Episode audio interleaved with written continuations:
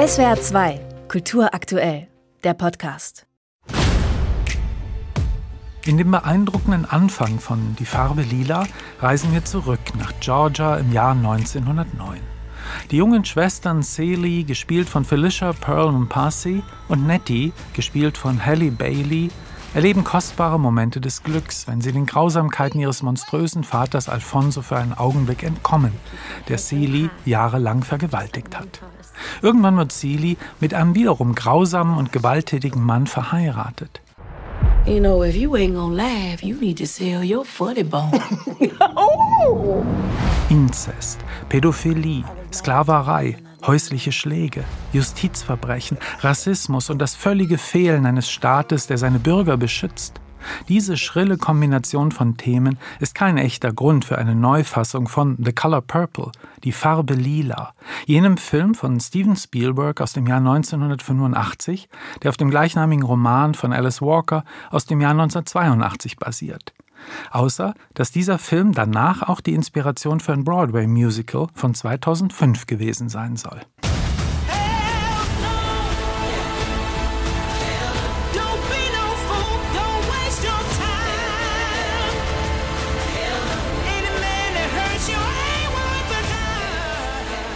Die Songs dieses Musicals sind relativ gut und sie respektieren, abgesehen von der gelegentlichen surrealen und traumhaften Sequenz, die der klassischen amerikanischen Musik nachempfunden ist, die Genres der historischen Musikepoche wie Blues, Jazz und Gospel.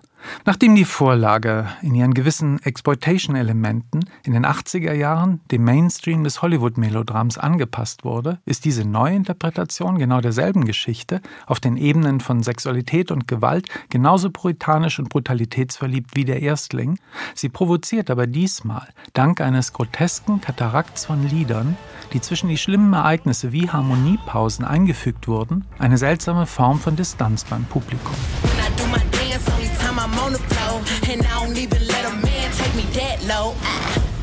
Das Ergebnis ist ein mittelmäßiger Film. Dem erzählerischer Schwung fehlt in einer Geschichte, die mit mittleren und kurzen Einstellungen gespickt ist, die den Dialogen der Handlung nichts hinzufügen und sich wie etwas aus einer Fernsehserie ausnehmen.